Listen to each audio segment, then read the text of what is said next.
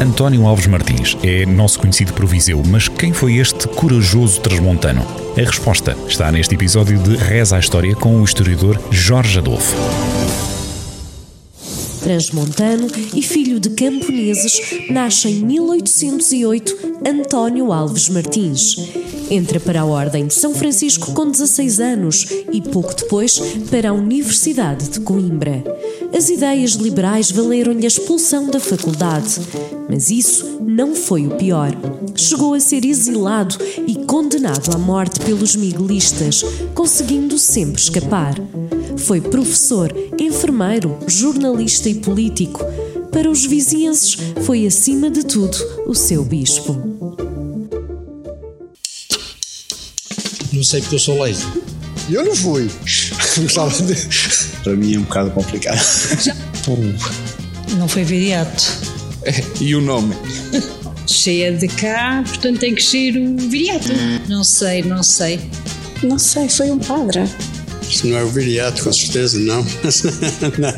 Está na- no parque na Santa Cristina. Está ali sentado? É o Aquilino, é o Aquilino que ali está? O Sr. Bispo Martim. eh, Alves Pereira. Não. Qual coisa Martins? Eh, diga. Hã? Isso é o Alves Martins. Também não. Não, eu não conheço muito.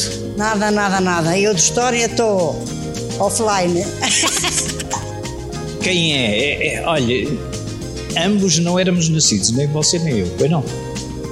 É muito difícil. Foi um, um rei de Portugal, mas estou um bocadinho.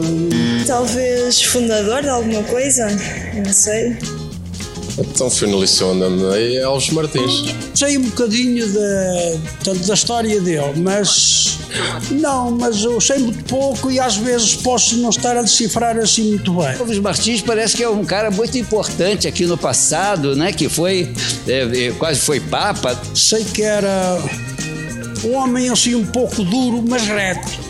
acusado de participar na, Revolução- na Revolução Liberal do Porto. Foi um grande democrata. Ah, sim, já quem comentou sobre ele, aliás, foi, foi o Jorge Marques no livro que ele fala desse, da importância dos bispos e tal, né? Por que é que ele lutou a vida toda, sabe? Pela liberdade. Não vai passar isso, eu não sei quem é. Era a minha escola, que vergonha.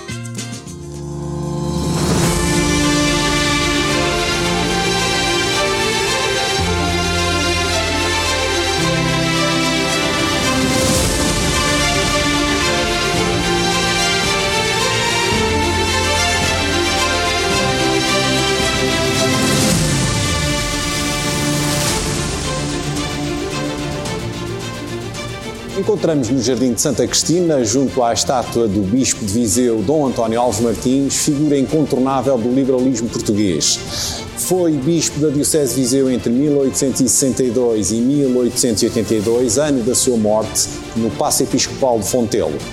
É uma figura incontornável do liberalismo, ele esteve envolvido nas guerras liberais e foi condenado a ser fuzilado aqui neste largo em 1834, mas conseguiu fugir aos seus carrascos e teve uma longa vida política, mas também como bispo da Diocese de Viseu.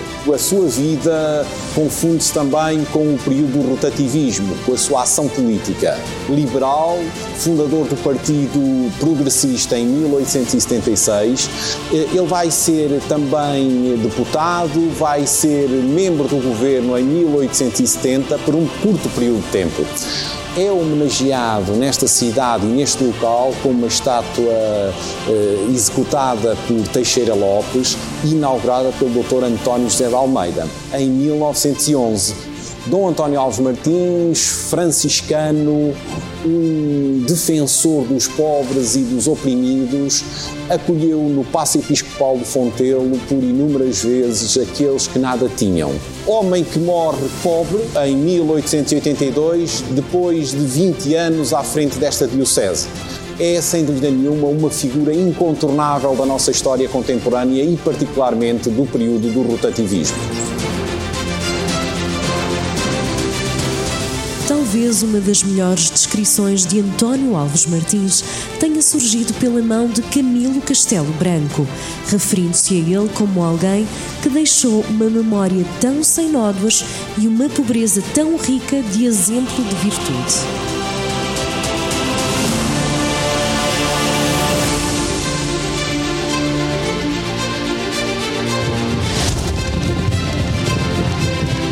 Reza a História, às quartas-feiras, na Rádio Jornal do Centro, com repetição domingo ao meio-dia e sempre em jornaldocentro.pt.